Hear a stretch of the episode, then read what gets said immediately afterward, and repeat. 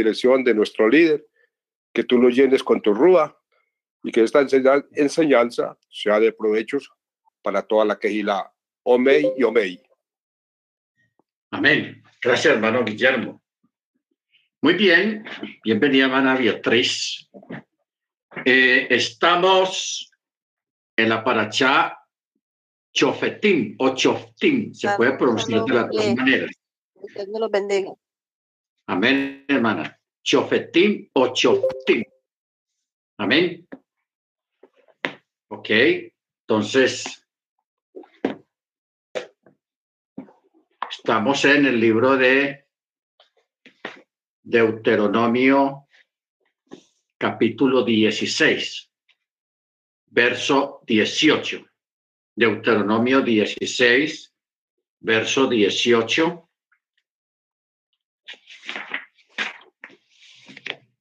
Amén. Dice de la siguiente manera. Jueces y oficiales nombrarás para ti en todas tus ciudades que el Eterno, tu Elohim, otorgue para tus tribus, para que juzguen al pueblo con justicia recta. No inclinarás el juicio, no mostrarás favoritismo y no aceptarás soborno, ya que el soborno ciega los ojos de los sabios y tergiversa las palabras justas. Muy bien. Ustedes saben que lo que hoy en día existe en el mismo catolicismo y en la iglesia cristiana, en referencia a que en cada iglesia o en cada congregación debe de haber una junta de ancianos. O sea, una está pues primeramente el pastor o el moré, luego está eh, un tesorero, un secretario y una junta de diáconos, de ancianos, de diáconos. Esta figura que existe en el cristianismo protestante con el, lo de los diáconos, o sea, los ancianos, viene de aquí, de este texto, cuando dice jueces y oficiales nombrarás para ti en todas las ciudades que el Eterno tu Elohim te otorgue.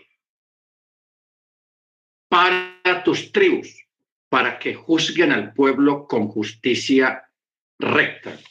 En este caso no es para juzgar al pueblo, sino para, para emitir juicios o asuntos internos dentro de una congregación. ¿Ok?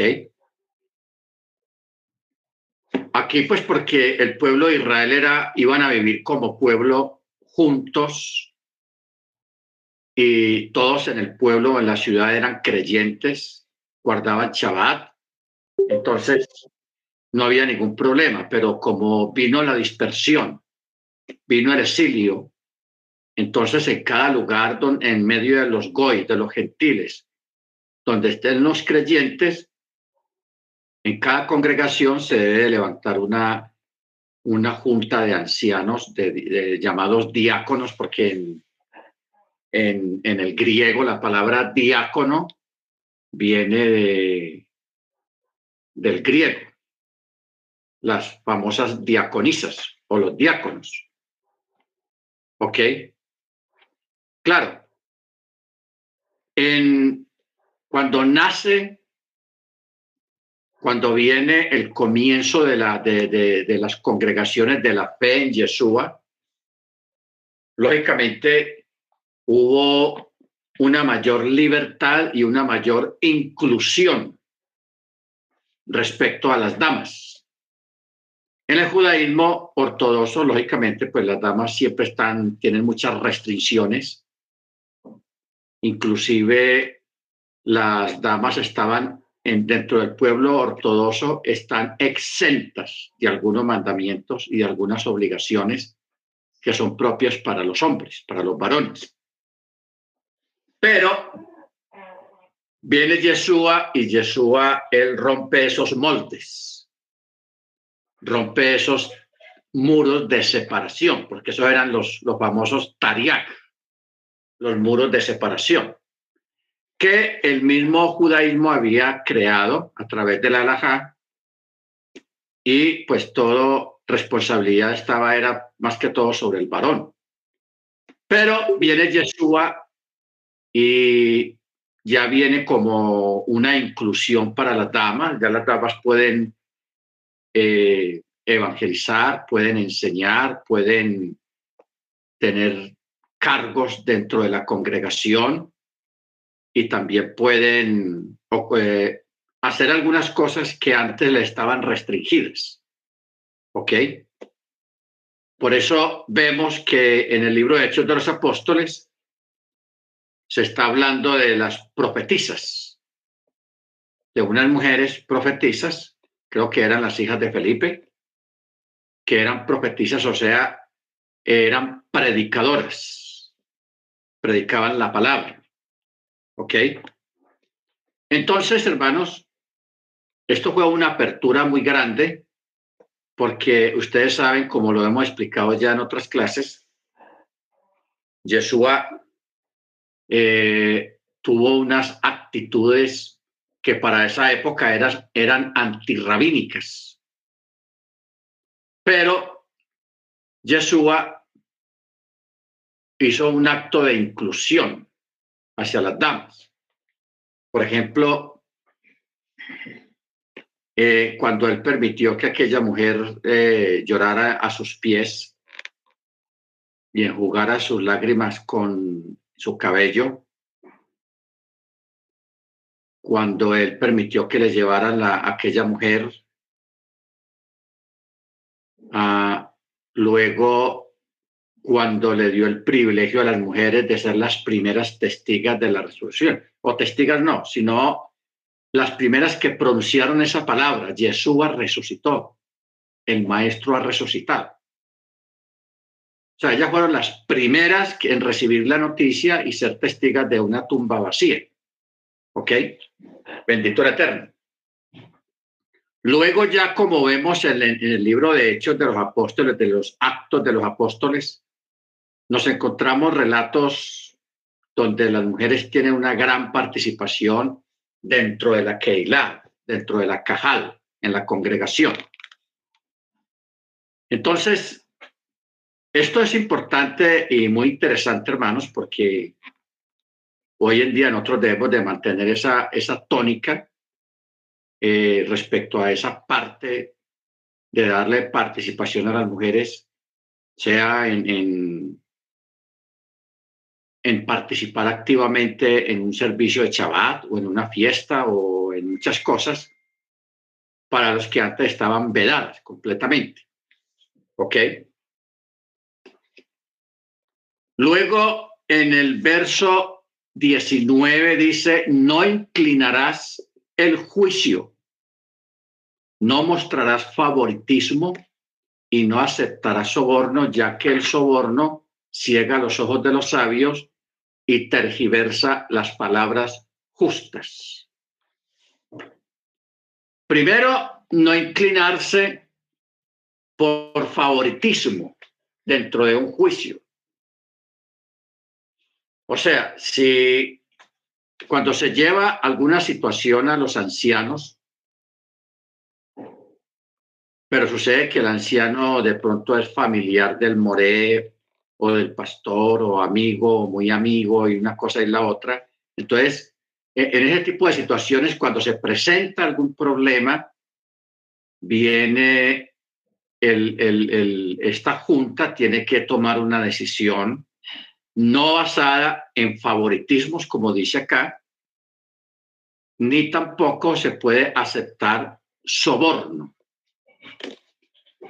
Vale decir de que el sistema judicial que existe hoy en día en la mayoría de los países de Occidente es un sistema basado en la Biblia. Es un sistema basado en la Biblia. Usted sabe que un juez no puede mostrar favoritismo sino ser imparcial.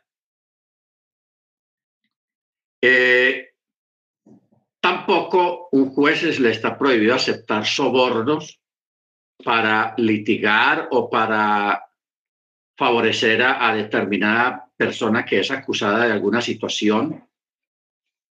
Entonces, cuando dice, no inclinarás el juicio, que como está enunciada en segunda persona, claramente constituye un mandato a los jueces mismos para que apliquen la ley con justicia recta para que juzguen al pueblo con buena justicia.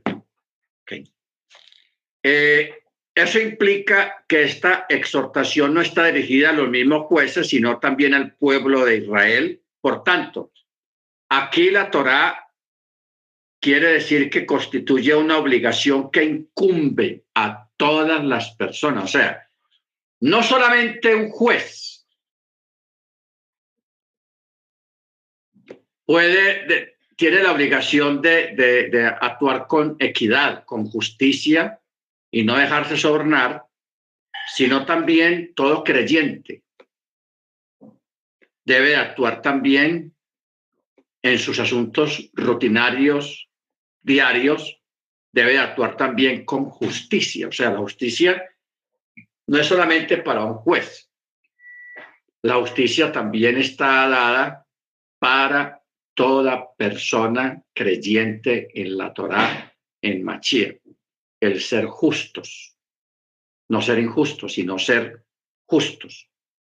¿Ok? O sea, en el caso de, para nombrar a alguien como juez o como diácono, eh, debe ser una persona que tenga conocimiento de la Torah, de las escrituras, y de un carácter ético superior. Ético superior. ¿Ok? Baruch Ahora, si nosotros miramos, cuando habla del soborno, dice que el soborno ciega los ojos de los sabios. O sea, les quita la luz de la Torá y la luz en su corazón, en su mente. Por eso dice, ciega los ojos de los sabios y tergiversa las palabras justas, o sea, echa por tierra a los dichos de los sabios y la misma Torah. O sea, porque el soborno ciega los ojos. Desde que el juez acepta el soborno del litigante, es imposible que no incline su corazón hacia él a fin de buscar argumentos en su favor. O sea, tratar de convencerlo, mira, ve, es que yo tengo esta situación y una cosa y la otra. Eh, eh, o sea, una persona acusada haciéndose la víctima. ¿Ok? Haciéndose la víctima para buscar que el juez incline la balanza a su favor. Cuando habla de palabras justas, tergiversa las palabras justas, quiere decir palabras justificadas y juicios de verdad. Juicios de verdad. ¿Ok? Ahora, eh, el soborno ofusca al juez y le impide analizar objetivamente un caso, pero no tergiversa las palabras que ya expresó. Por ello, se explica de que a pesar de, de que la frase, la cual debe ser entendida como si fueran dos sustantivos unidos entre sí, sino como un sustantivo modificado, cuando dice palabras justas. En tal caso, el texto quiere decir que el soborno pervierte las palabras justas y verdaderas de la Torá. ¿Ok? Porque es que todo juicio y toda decisión que se tome dentro de un juicio no está basado en argumentos humanos o en leyes humanas, sino en la Torá. O sea, la Torá es la máxima autoridad. Es la máxima autoridad. ¿Ok? Baruch Hachem. Ahora, todo juez debe juzgar con apego a la justicia. El énfasis que el Eterno hace aquí al reiterar la obligación de buscar la justicia, impone una obligación a los litigantes mismos para que busquen que su caso sea tratado también con justicia. O sea, que una que los litigantes no traten de pervertir al juez o pervertir la misma justicia mintiendo dentro de una de una situación, de un juicio. ¿Ok? Por eso usted ve que en las cortes, no sé ahora, pero antiguamente en las cortes, cuando alguien iba a declarar, a hacer una declaración en una corte, le, obligaban a poner la mano en la Biblia y decía, yo juro que voy a decir la verdad y nada más que la verdad. Pero mire dónde está poniendo la mano. No la está poniendo en la balanza, porque la balanza es el resultado de, de la Torá sino que la está poniendo en la base misma de la ley, de la jurisprudencia. Bendito sea el nombre del Eterno. Ahora, aunque la ley dicta que cualquier tribunal, un Bet-Din, autorizado puede juzgar a cualquier litigante, incluso contra su voluntad, siempre es preferible presentar el caso ante el tribunal que posea los mejores jueces. Ok. Cuando alguien ha hecho un litigio en contra de otro, pero la otra persona no se presenta a la, corte, a la cita. Entonces, eh, cada gobierno en cada país tiene sus modificaciones, su legislación acerca de estos casos, porque hay personas que menosprecian la ley o la corte, menosprecian la corte.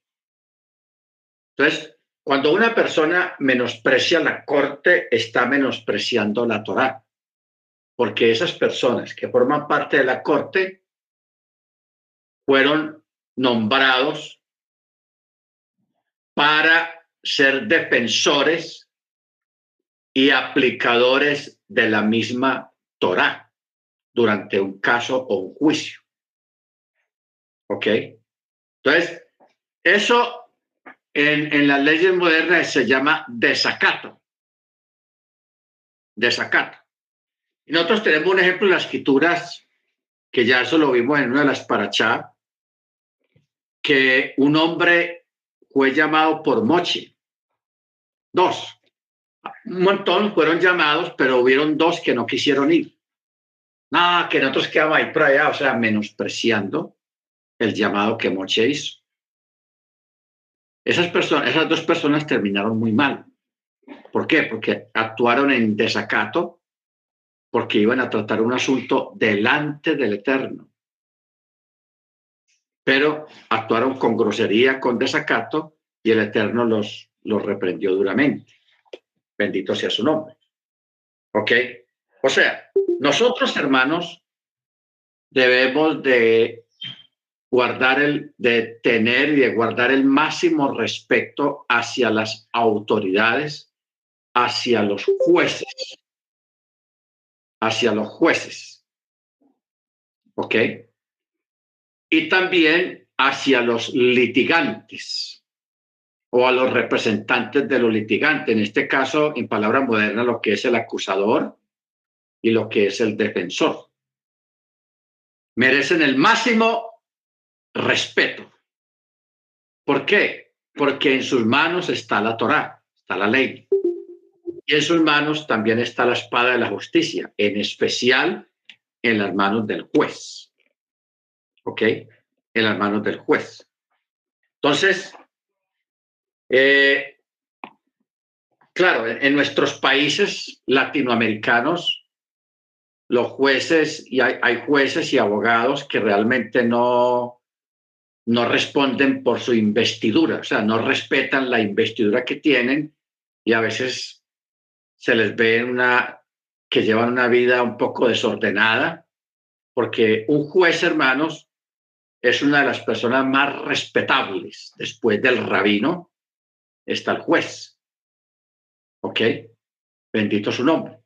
Entonces, un juez, hermanos, un magistrado, merece el máximo respeto, la máxima consideración también, pero también se le exige el máximo comportamiento ético a esta persona porque él representa la espada del eterno, la espada de la justicia.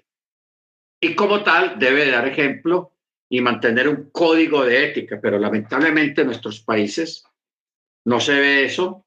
Los jueces como que toman eso sin mucha responsabilidad y no, no han entendido realmente el cargo que tienen. Y a veces se les ve en mala, en mala situación, en malos aspectos, en malos ejemplos, que eso realmente demeritan mucho de la investidura de la persona. O sea, todos nosotros, hermanos, desde un moreno, desde un diácono, aquel que recoge la prenda, un tesorero, y también los creyentes en general, todos hermanos, como personas que vivimos bajo la luz de la Torá, debemos de dar fe y ejemplo en nuestra ética, en nuestro comportamiento, en nuestra forma de hablar, en nuestra forma de vestirnos también. ¿Ok? Porque no olvide lo que el Eterno dice de usted. Vamos a, personalizar un poco el asunto. Lo que el Eterno dice de usted. Él está diciendo a usted, usted es sacerdote santo, nación santa, pueblo adquirido por el Eterno, para que anunciemos y compartamos con las personas las glorias de la buena nueva de la Torá. Las glorias de la buena nueva de la Torá. O sea, tenemos una, nosotros somos a un nivel general un pueblo que fue escogido, separado, apartado, santificado, para que seamos diferentes a los demás allá afuera. No solamente diferentes en cuanto a la fe, sino también diferentes en cuanto a nuestras actitudes y nuestro comportamiento. O sea, el comportamiento nuestro debe ser muy diferente al que tiene la, gente allá afuera. ¿Ok? Muy diferente. Nosotros somos diferentes y si se le, como estamos diciendo, si se le exige a un juez testimonio y comportamiento y ética, también se le exige a todo creyente que tenga su testimonio, que tenga su comportamiento y que tenga su ética. ¿Ok? En todos los sentidos, hermanos, en la forma de hablar, en la forma de vestir, en la forma de comportarse entre las gentes. ¿Ok? Porque nosotros no somos uno más en la humanidad. Nosotros no somos uno más. Nosotros somos sacerdotes, pueblo adquirido, separado, santificado a través del mandamiento. ¿Ok? O sea, es una, es una, algo muy, muy grande, hermanos, el lugar nuestro que nosotros tenemos y lo debemos de cuidar con mucho esmero. Amén. Por eso dice el verso 22, eh, verso 21, no plantarás para ti un árbol de culto o cualquier árbol junto al altar del Eterno tu Elohim que hagas para ti. Y no erigirás para ti un pilar, lo que el Eterno tu Elohim aborrece. O sea, no plantarás cualquier árbol junto al altar del Eterno tu Elohim. Esto constituye una prohibición de plantar un árbol o edificar una casa en el monte del templo. O sea, en el lugar donde está el templo no se puede que voy a plantar un árbol, que voy a... No. Hay que respetar el lugar. Como tampoco se puede hacer un altar de piedras para, para ofrecer ofrendas en ella, incluso al Eterno. No se puede. ¿Ok? Usted sabe que la, la, la, los paganos, los idólatras, acostumbran a hacer altares.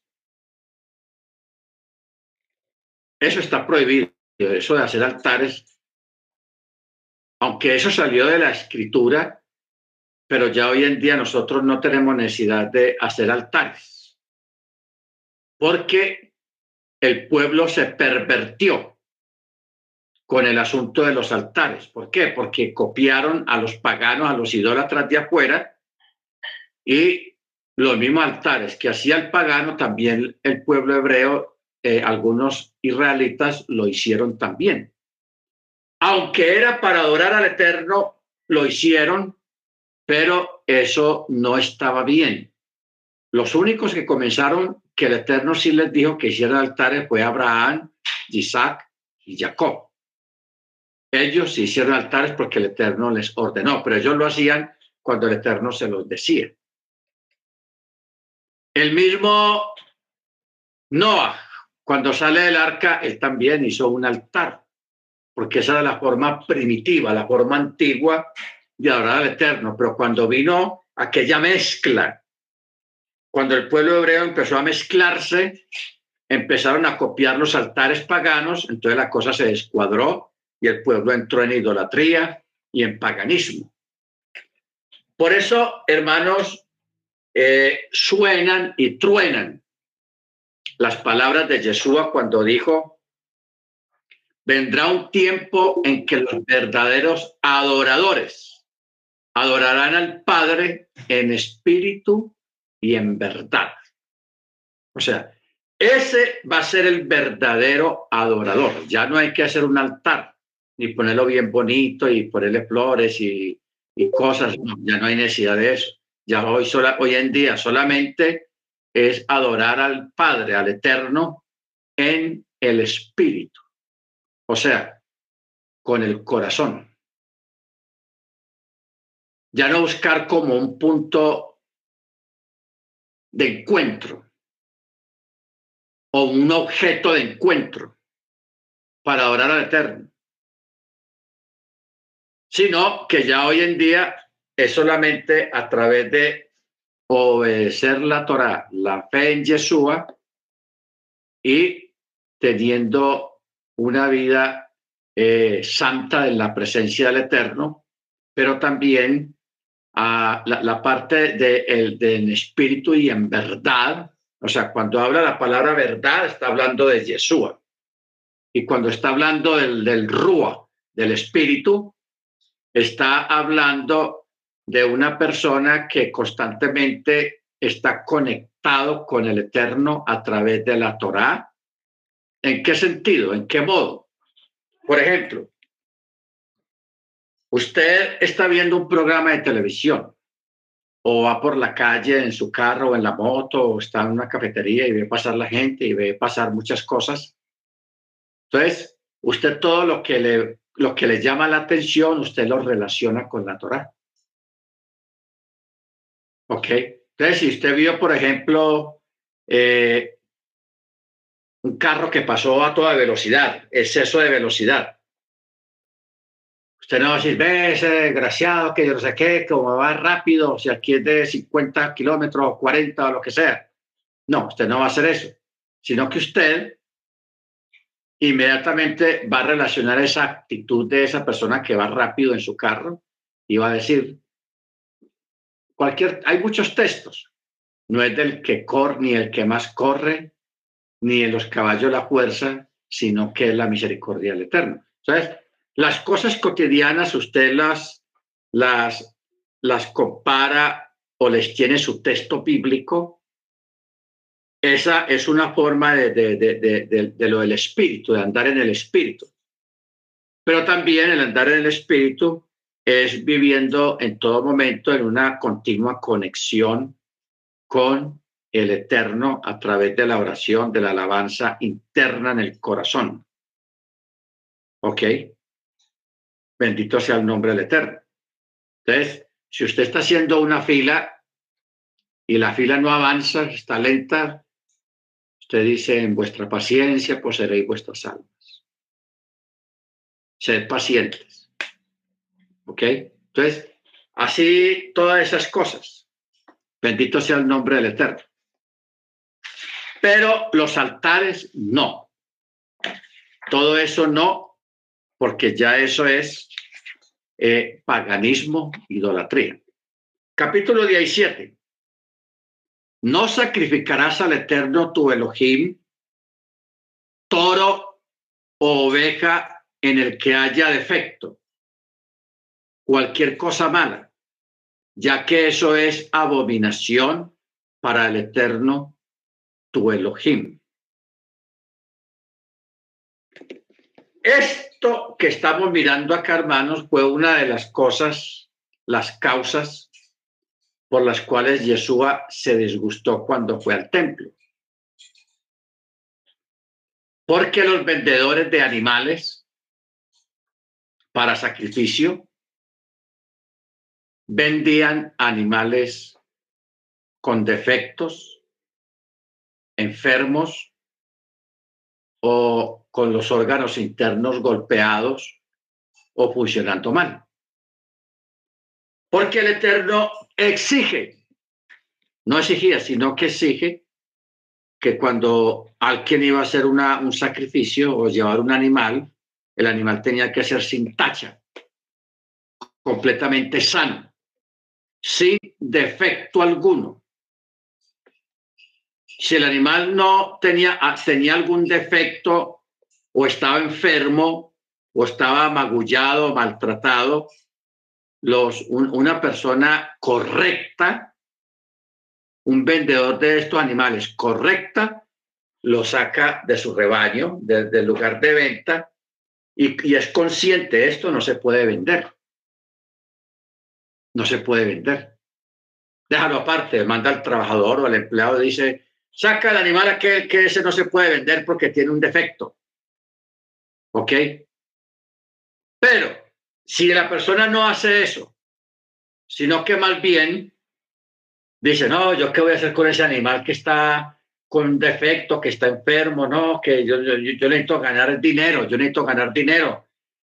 Entonces, cuando llega un cliente, alguien que necesita un animal para sacrificio, él oculta él no le dice nada a la persona que el animal tiene una enfermedad o tiene un defecto y trata de, ocultar el defecto del animal, que el comprador no se dé cuenta.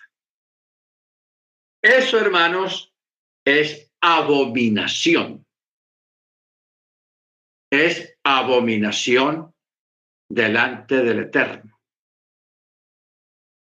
¿Por qué? Porque es un sacrificio, hermanos, que no está bien, no está bueno. Bendito el Eterno. Y no es correcto. No es correcto. De igual manera, mire usted hasta dónde se extiende esto, hermanos. Supongamos que usted tiene una moto o un carro y el carro tiene un daño. Donde el mecánico, el mecánico le dice, hermano, vea, o señor, señora, ese carro tiene este defecto, tiene este daño, yo le aconsejo que lo arregle y lo venda. Lo, lo limpia, lo pone bien bonito, le brilla la llanta y todo eso, y porque ese daño cuesta tanto, mucho dinero, y usted no tiene ese dinero, pero quiere vender el carro. Entonces usted pone en venta el carro y viene un cliente y, y usted le dice con la boca grande, ah, no, el carro está en perfectas condiciones, el carro anda bien, el carro por aquí, usted mete el cuento de vendedor, pero usted sabe, usted está mintiendo, usted sabe que ese carro tiene un daño y estás engañando a la persona omitiendo la información sobre ese daño. Eso es abominación delante del Eterno y eso no es correcto. Eso de meter gato por liebre, no. Eso no es correcto, hermanos. ¿Ok? no es correcto delante del Eterno. Mucha gente hace eso y eso lo hace la gente que no tiene temor al cielo, pero usted o nosotros que tenemos temor al cielo, hermanos, eso no está bien que lo hagamos. No está bien hacerlo, hermanos. Eso es una abominación, eso es engañar a la otra persona. Porque, ¿qué pasa? Mire usted lo que va a pasar. La otra persona le copia a usted. Ah, no, está bueno, no tiene ningún daño. Ah, bueno, yo creo en su palabra y la persona compra el carro. A la semana o al mes o a los dos meses, guácate. A la persona, el dañito ese que tenía explotó. ¿Qué va a pasar ahí, hermanos? La persona va, a llevar el carro de un mecánico y el mecánico le va a decir, mira, ese daño viene de hace tiempos. Tiene muchos meses, tiene hasta años ese dañito, simplemente que la persona no lo quiso arreglar. Entonces, ¿qué va a hacer la persona? La persona va a maldecir al cielo por causa tuya. Descarado, estafador, me, me, estafó, me, dijo, dijo, que el carro no tenía nada, me mintió. O sea, ser causa, uno mismo ser causa de que una persona maldiga al cielo o eche maldiciones, hermanos, eso va en contra de nosotros. Eso va en contra de nosotros. Entonces, por eso, hermanos, uno tiene que ser correcto. Usted diga a la persona, vea, el carro tiene este daño, usted verá y lo compra así. Y ya. Si la persona lo compró, lo compró a sabiendas de que el carro tenía ese daño, o la casa, o la moto, o lo que usted le quiera vender, o una máquina, o lo que fuera, o una herramienta. Pero no ponernos, hermanos, a jactarnos de que somos unos cuchillas para vender, que somos unos comerciantes engañando a la gente, no diciéndole la verdad. Eso no está bien. Eso no es correcto. Eso es abominación para el Eterno. ¿Ok, hermanos? Abominación para el Eterno. Debemos dejar esas malas costumbres, esas malas mañas que se tenían antes de, de cuando no había temor al cielo, porque ahora tenemos que andar es derechito con la verdad y siendo correctos y justos con todo. Siendo correctos y justos. Amén. Baruch Muy bien. Si, verso 2. Si en el interior, en alguna de tus ciudades, que el Eterno tu Elohim te otorgue, se haya un hombre o una mujer que haga lo malo a los ojos del Eterno, para violar su pacto y vaya y rinda culto a dioses ajenos y se prosterne ante ellos o al sol, la luna o a cualquier hueste de los cielos que yo no ordené y se te informa y tú escuchas, deberás indagar, o sea, averiguar si es cierto o no es cierto.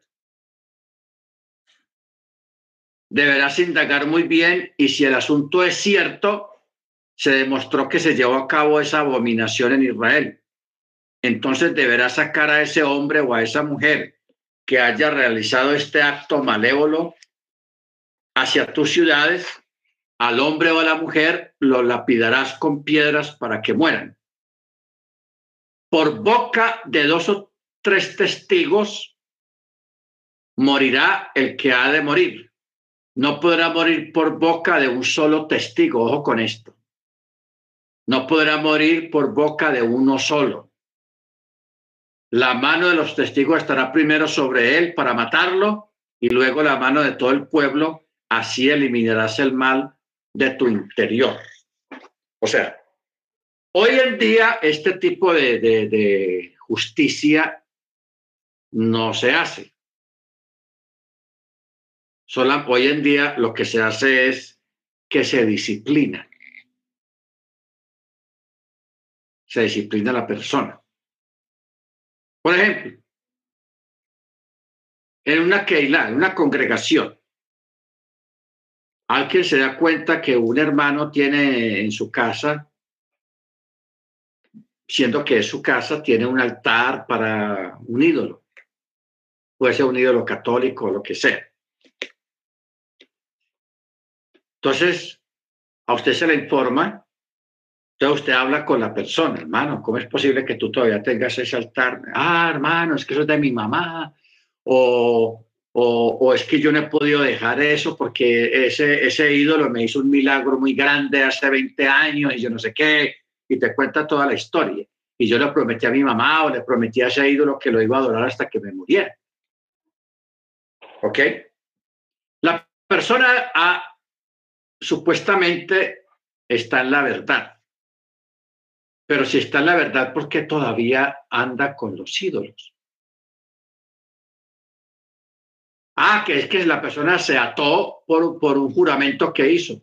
Esos juramentos se pueden cortar. El Mesías, Jesús Hamachia, lo corta. Pero no podemos apegarnos a un ídolo todavía que porque hicimos un juramento hasta la muerte, ¿no?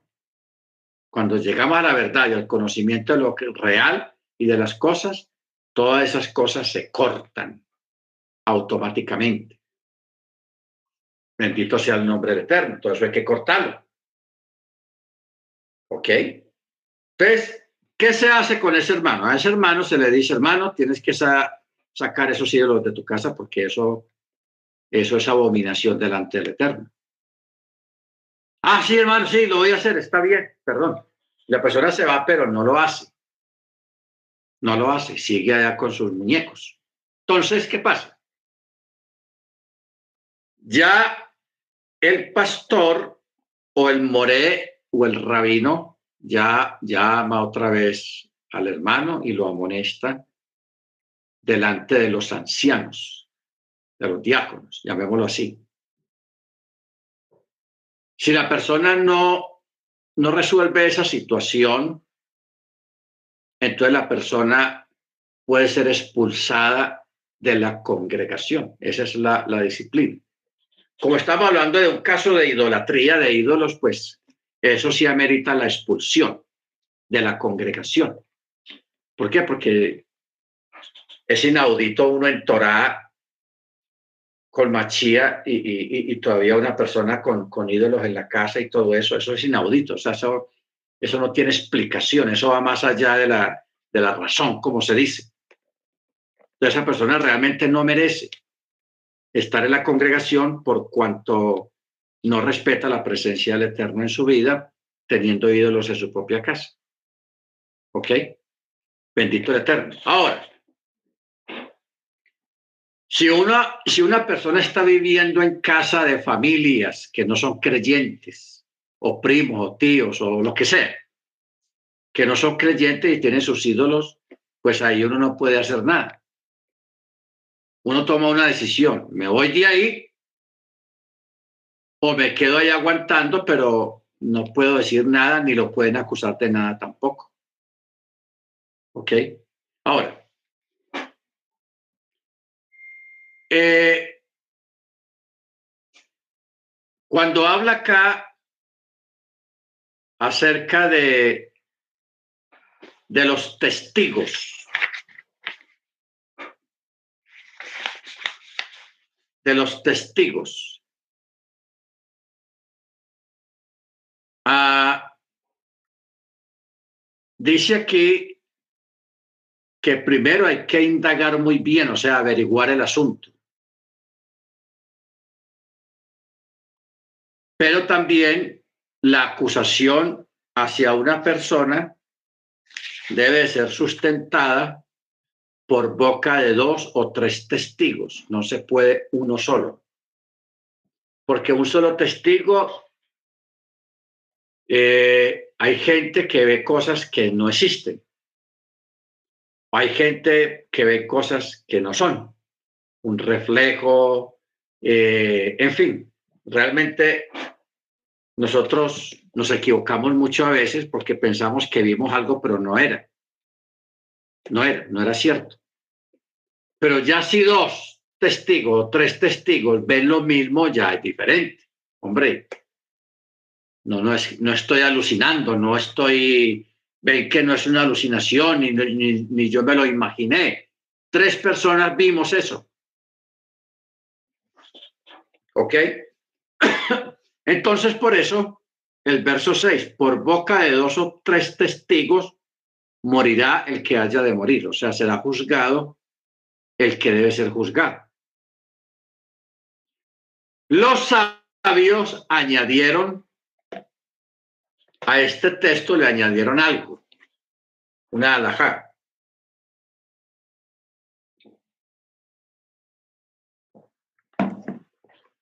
Que esto lo creó Maimónides. Maimónides dijo que a una mujer no se le puede, no se le podía permitir ser testigo. O sea, que el testimonio de una mujer no era válido. Eso lo crearon, no, eso no está en la Torá. Eso está en, la, en los estudios rabínicos, en la alhaja rabínica, que en, en los ortodoxos no aceptan el testimonio de una mujer. ¿Ok? Aceptan el testimonio de varones, pero no de mujeres. Eso no es Torah, eso lo crearon como una forma también más de marginar a las mujeres, pero eso no es Torah, eso no es cierto, eso no es así, eso no está en la Torah. ¿Ok? Entonces se puede permitir eh, el testimonio de una mujer actualmente. De una mujer, claro, juntamente con otros dos testigos o otras dos testigas. ¿Ok? Bendito sea el nombre del Eterno. Ahora, ¿a dónde nos lleva esto, hermanos? Ustedes recuerdan la muerte de Esteban. Esteban muere porque a él le hicieron una falsa acusación. A él lo acusaron de que había blasfemado el nombre del Eterno. Había dicho una blasfemia, que era mentira. Simplemente lo querían matar. Porque él era evangelista y mucha gente estaba llegando al Mesías por el testimonio de él y por la predicación de él. Entonces, se, personas se pusieron de acuerdo, levantaron una falsa acusación y lo mataron. Ahora, cuando ocurre lo de Esteban, hermanos, hay algo curioso de que Saulo, actuó como testigo en contra de Esteban.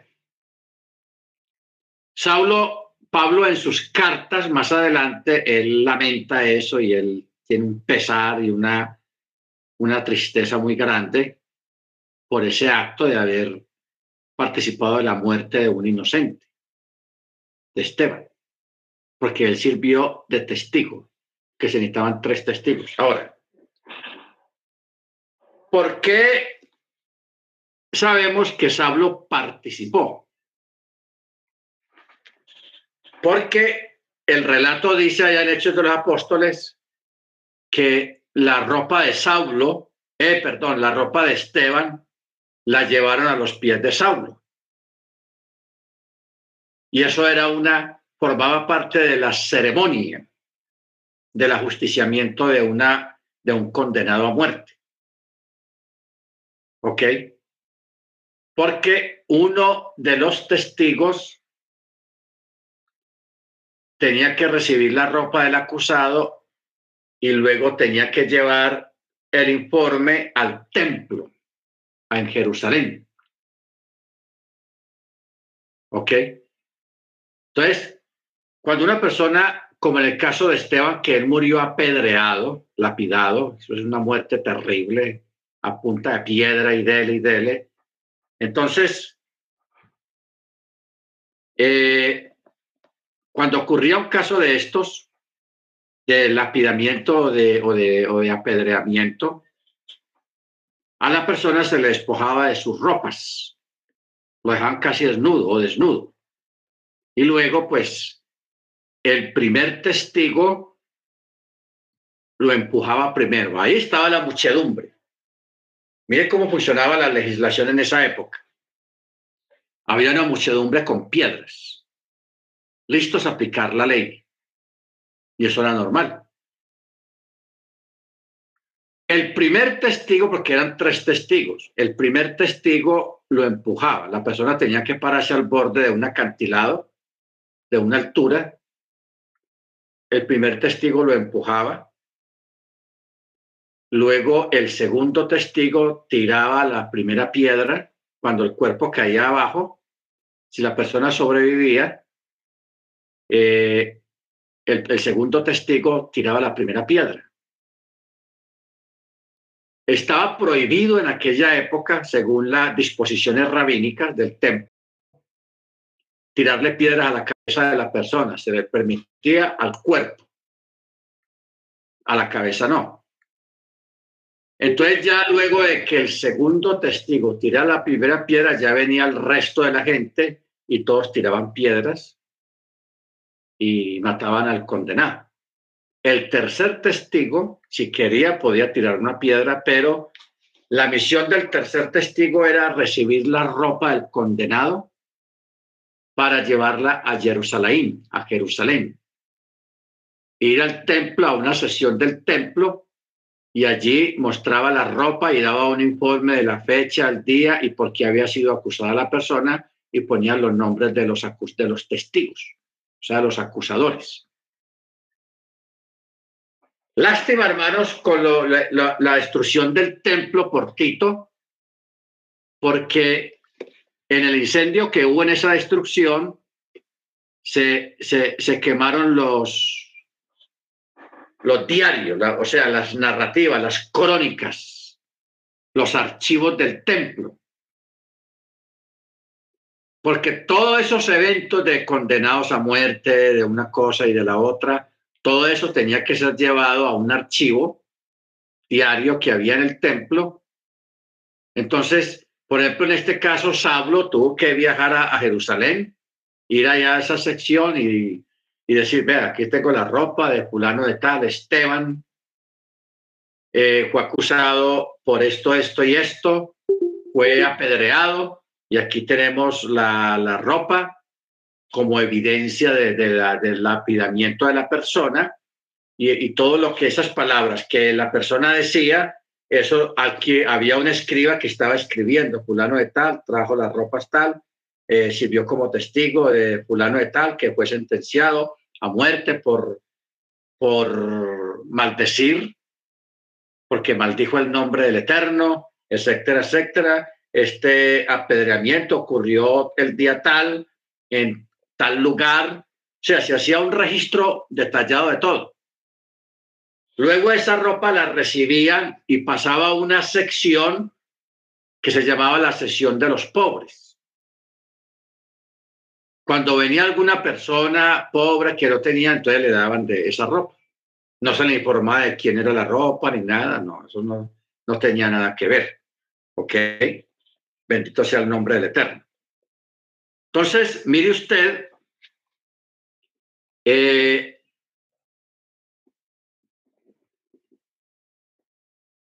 que de una forma implícita, digámoslo así, supimos algo de la legislación, de la jurisprudencia legal en esa época en Israel. En Israel. Por eso es que uno lamenta hoy en día que se haya quemado el templo y que se hayan perdido toda esa documentación. ¿Por qué? porque ahí debió de quedar registrado el caso de Yeshua. Todo el juicio ilegal que hicieron en contra de él, la liberación de, Barrabás, de Bar eh, todo ese, toda esa situación, y eso debió de quedar consignado también en las crónicas del, del templo. Al menos por curiosidad para ver qué fue lo que escribieron ahí en qué mintieron, qué omitieron o qué añadieron, porque a Yeshua también lo acusaron de por blasfemia. Esa fue la acusación principal que le hicieron a él. Que siendo hombre te, te, te haces Dios.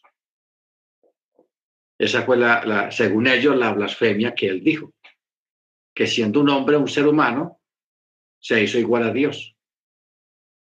No quisieron creer, pero bueno, ya eso es otro asunto de otra cosa.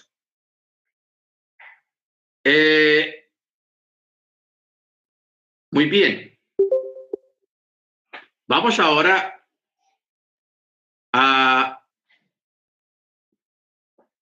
cuando dice de dos testigos o tres. Si el testimonio es válido con dos testigos, ¿por qué la Torah especificó también tres testigos? A fin de hacer una comparación entre dos y tres testigos. Así como dos testigos constituyen un solo testimonio, así también tres testigos constituyen un solo testimonio. Por tanto, los testigos no se hacen somemín hasta que se descubra que todos conspiraron. ¿Qué quiere decir somemín? Somemín literalmente significa conspiradores, o sea, alguien que armaron una trama para acusar a alguien con mentiras.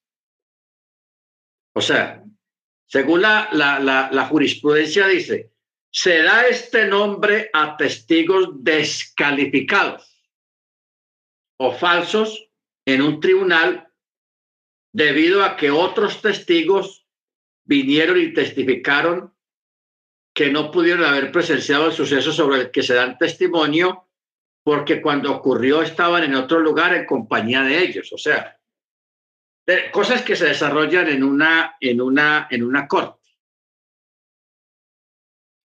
A estos falsos testigos que están testificando con mentiras se les llaman somemim. Somemim. Somemim. Ahora, por ejemplo,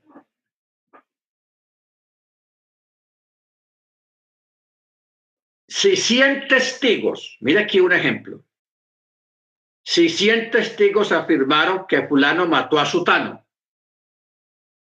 y todos ellos fueron declarados somemín, los 100, todos reciben la pena de muerte que pensaban aplicar al acusado.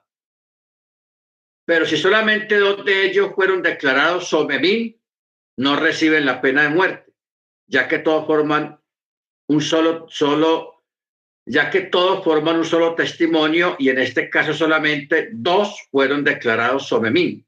Ahora bien, por lo tanto, que forman un solo testimonio y todo su testimonio es inválido y es rechazado por la corte. Porque usted sabe que uno de los mandamientos dice, no darás falso testimonio.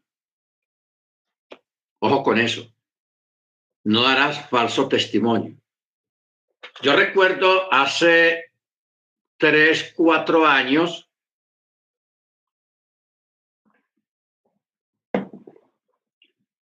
hubo una situación aquí en Colombia que se les llamó el carrusel de falsos testigos.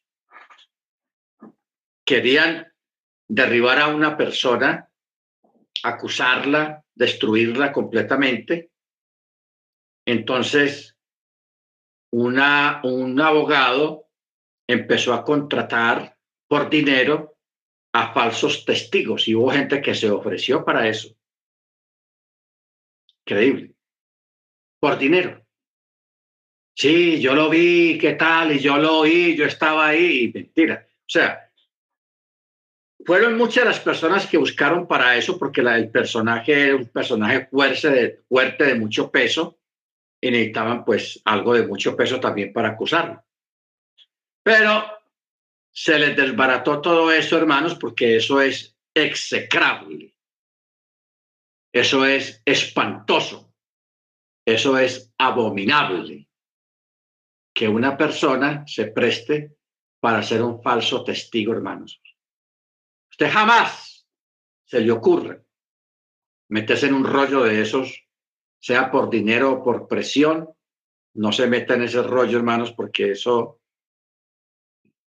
Mire, por ejemplo, aquí lo que dicen los sabios. Si 100 testigos resultan ser falsos, por ser tanta gente, todos tenían que ser ejecutados, los 100. Ojo con eso, los 100. Pero si fuera, apenas fueron dos los que fueron somemín, los falsos testigos, sí les aplicaban una pena, pero no los ejecutaban. Porque apenas fueron dos. Pero 100 hermanos, ya eso es una conspiración prácticamente. Conspiraron. Bendito sea el nombre del Eterno. Entonces, por eso uno, uno tiene que ser muy cuidadoso con estos detalles, con estas cosas. Eh, porque a veces uno, por las emociones, o sea, usted puede tener una persona o conocer una persona que no es de su afecto, o sea, no te cae bien, o tuviste algún problema con esa persona, te hizo un daño muy grande, etcétera, etcétera, etcétera. Pero hasta ahí no más. No se deje engañar en su corazón que como quien dice, ah, no, ya esta es mi oportunidad de vengarme, de desquitarme de esa persona, voy a servir de falso testigo contra esa persona. Así sea muy grande el odio, muy grande lo que la persona le haya hecho a usted, pero no se meta para servir de falso testigo o dar un falso testimonio sobre esa persona. El Eterno es tan grande porque Él todo lo ve. Y si él dejó eso como dentro de los diez mandamientos, mire que eso no está en, en, la alajá, no está en los otros mandamientos, sino que está en los primeros diez mandamientos. No harás falso testimonio. O sea, tan importante y tan grave. Es una cosa de esas que quedó ahí. Que quedó ahí. Entonces, por eso uno, uno, hermanos, por más amargura, odio o venganza que uno tenga, no metes en un rollo de eso, de, servir de falso testigo a una persona, porque el Eterno está viendo. Y él también defiende al impío. ¿Ok? El, el, Eterno también puede defender al impío porque un impío puede ser impío y se va a perder, etcétera, etcétera, pero, pero, pero otra cosa es que a una persona se, se, se confabulen, se conspiren falsamente en contra de esa persona, aunque sea mala, el Eterno de todas maneras puede defender a esa persona. ¿Y a dónde va a quedar uno? ¿Ah? Teniendo conocimiento de Torah meterse en un rollo de eso. Sí, sí, eso eh, yo, yo, vi, yo oí, eh, sin ser verdad. O sea, una de las cosas más importantes, hermanos, que uno puede vivir para uno estar tranquilo y vivir bueno, vivir tranquilo es no meterse. Mire lo que dice un texto, no participes en pecados ajenos. Hay un texto que dice así, no participes en pecados ajenos. No se meta en esos rollos, no se meta en esas cosas. Que allá está el que todo lo ve. Y si usted teniendo conocimiento de Torah, guiado por las emociones, por la amargura, por el odio, deje las cosas aparte, pero usted ocupe su lugar.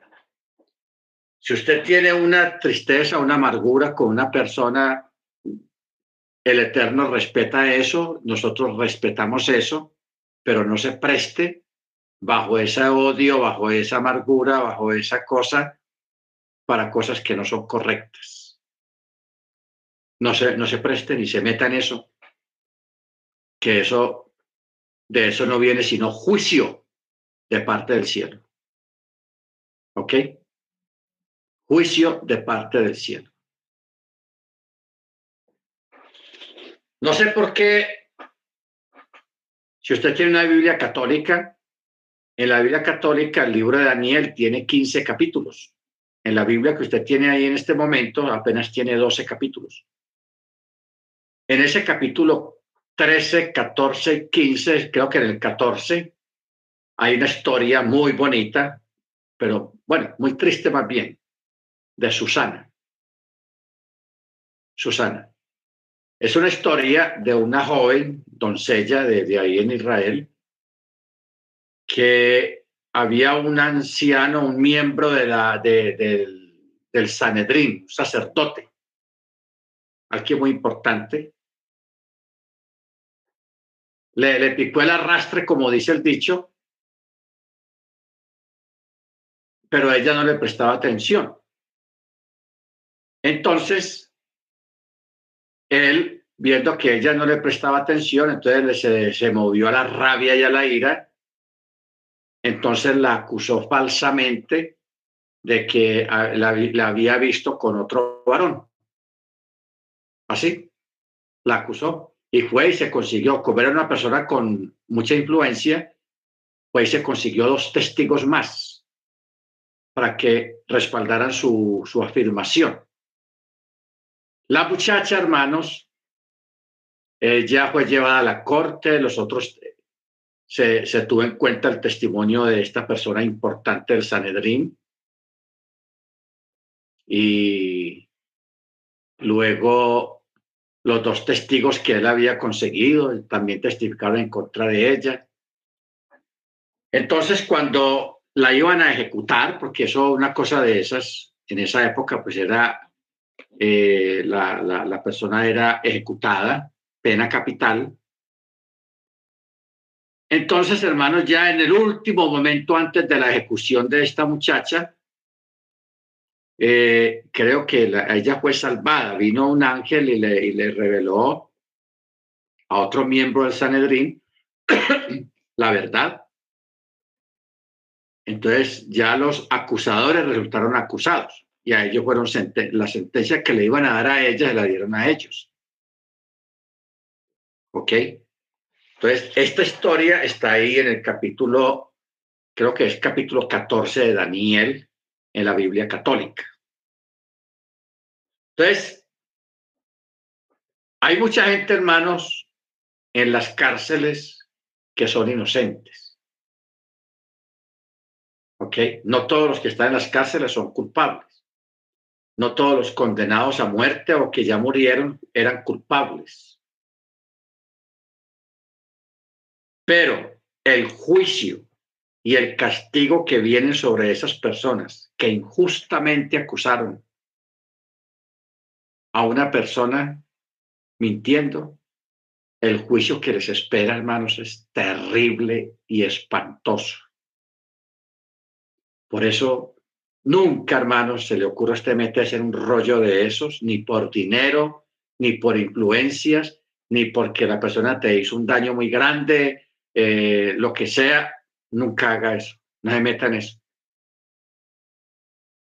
No lo haga, hermanos, porque eso es, eso es abominación delante del Eterno. ¿Ok? Bendito sea el, su nombre. Bueno, Verso, mira lo que dice el verso 7, lo que dijimos ahora. Bueno, verso 6. Por boca de dos o tres testigos morirá el que haya de morir. No podrá morir por boca de un solo testigo. La mano de los testigos estará primero sobre él para matarlo y luego la mano de todo el pueblo. Así eliminarás el mal de tu interior. Si algo está más allá de ti, respecto a un juicio entre sangre y sangre, entre veredicto y veredicto, o entre afección o aflicción de plaga, o asuntos de controversia en tus ciudades. Entonces deberás levantarte y subir al lugar que el Eterno, tu Elohim, haya escogido, y vendrás ante los Coanim, los Leviín, y ante el juez que está en aquellos días, y tú deberás inquirir y ellos te informarán la palabra del juicio. O sea, cuando en alguna congregación se presenta alguna situación muy complicada, muy difícil, que no se puede, no hay forma de, o sea, no hay competencia para tomar una, una decisión, entonces la persona o el juez debe de ir al templo, a Jerusalén, en esa época, ¿no?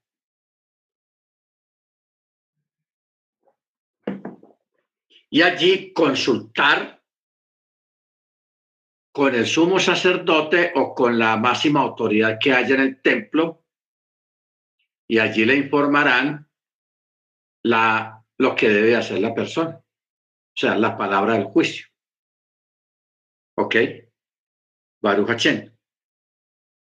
Entonces, por eso el verso 10 dice, deberás hacer conforme a la palabra que ellos te declaran, desde el lugar que el Eterno haya escogido, y serás cuidadoso en hacer conforme a todo lo que ellos te instruyen, lo que te dijeron que hicieras. Conforme a la instrucción que ellos te instruyan y conforme al juicio que ellos te declaren, deberás hacer. No te apartarás de la palabra que ellos te declaren ni a la derecha ni a la izquierda. O sea, lo que ellos le dijeron que hiciera, hágalo. Ni le añadan, ni le quitan, ni se aparte de la decisión que ellos le dieron a usted. ¿Ok? Baruch Hachem. Bendito su nombre. Entonces, eh, hoy en día, pues, eso todavía se aplica. Hay personas que consultan en asuntos familiares, en asuntos de trabajo, en asuntos de muchas cosas que pasan. Y la persona debe actuar y de hacer tal cual como se le dijo, porque para eso consultó. Si la persona consulta es porque no sabe qué hacer en una situación de esas. ¿Ok? Pero si consulta debe hacer tal cual como se le dijo. Amén. Verso 12. El hombre que actúe con premeditación para no escuchar al Cohen, que está allí para servir al Eterno tu Elohim, o al juez, ese hombre deberá morir y así eliminarás el mal de Israel todo el pueblo escuchará y temerá y ya no actuarán con premeditación. Cuando entres a la tierra que el Eterno Teologín te entrega y tomes posesión de ella y te asientes en ella y digas, ah, me impondré un rey como todos los pueblos que están a mi alrededor. Ciertamente te impondrás un rey que el Eterno Teologín escoja del seno de tu pueblo te impondrás un rey.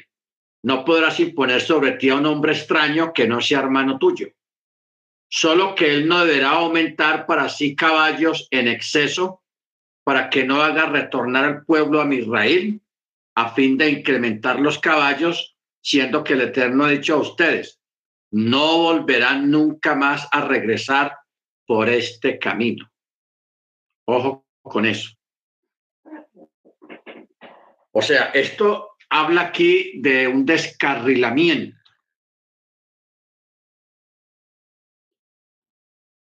Y el Eterno inicialmente le prohibió al pueblo tener caballos.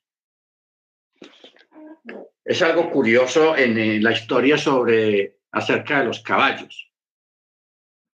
La mayoría de los pueblos del mundo en aquella época eh, tenían su caballería. En aquella época el caballo era el animal más fuerte y muy útil y valioso en las guerras y en las batallas y para moverse rápido a través de los caballos. Entonces, ¿qué pasa?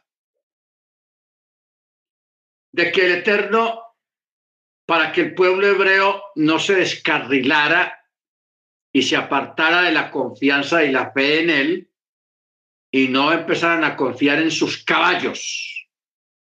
Por eso dijimos ahora, no es del caballo la fuerza, ni es del que más corre, sino del que el Eterno tenga misericordia. ¿Ok? Lo mismo pasa, hermanos, por ejemplo, eh, hay gente que, que el Eterno sabe que si tienen mucho dinero les puede hacer daño, se pueden apartar. Entonces, por eso el Eterno más bien los mantiene ahí sostenido más bien porque el Eterno lo que le interesa es que la persona no se pierda, sino que entre el reino.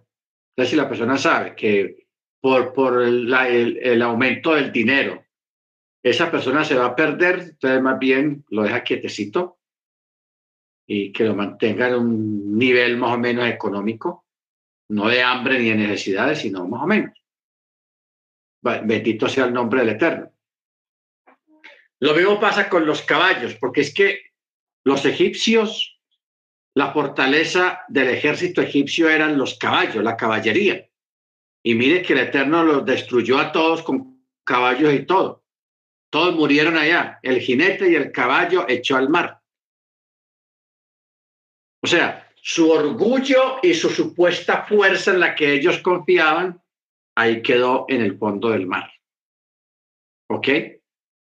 Por eso nosotros no nos debemos de enorgullecer de, de lo que tengamos. Ah, yo tengo un carrazo, yo tengo una moto, yo tengo esto, yo tengo aquí. Hermanos, no, no pongamos nuestro corazón y nuestra confianza en esas cosas, sino en el eterno. No que no tenga carro, no que no tenga moto o no tenga avión, lo que sea, téngalo. Porque aquí no está prohibiendo nada, el Eterno está prohibiendo eso. Lo que sí quiere el Eterno es que no pongas tu confianza en el carro, en la moto o en el avión o en el tren o en lo que sea que el Eterno te permita conseguir, no pongas tu confianza, exceso de confianza en esas cosas. Porque hay personas que se emboban con, con alguna cosa que, que obtienen y hasta se olvidan del Eterno. ¿Se da cuenta? Entonces, el Eterno para evitar que usted se pierda, entonces Él actúa y Él hace las cosas de acuerdo a lo que Él conoce en nuestro corazón. Bendito sea su nombre. Amén. Baruch Hashem. Por eso dice que, dice, no volverás a incrementar, o sea, no incrementarás los caballos siendo que el Eterno ha dicho a ustedes, no volverán nunca más a regresar por este camino, o sea, el camino de regreso a Egipto. ¿Ok? Bendito sea el nombre del Eterno. Muy bien, vamos a parar aquí, hermanos, en el verso 17.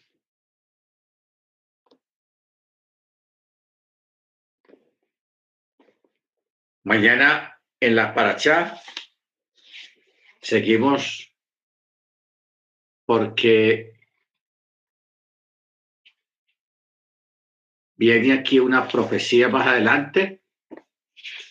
Vienen unas cosas muy interesantes de, de profecías que lo vamos a mirar mañana mediante el cielo. Ok, hermanos, entonces vamos a, orar, vamos a darle gracias al Eterno y vamos a pedirle a la hermana Beatriz para que nos dirija la oración. Bien, puede, hermana Beatriz, despídanos con la oración. Salud, salud para todos los hermanos, shalom more. Baruch Adonai Elohim, Bendito eres tú, Rey glorioso, misericordioso, Padre eterno. Gracias te doy por las bendiciones de este día, Señor, por este Shabbat, por este inicio de Shabbat. Gracias por esta palabra, Señor, que reconforta y nos alimenta espiritualmente. Bendice, Señor, nuestras vidas,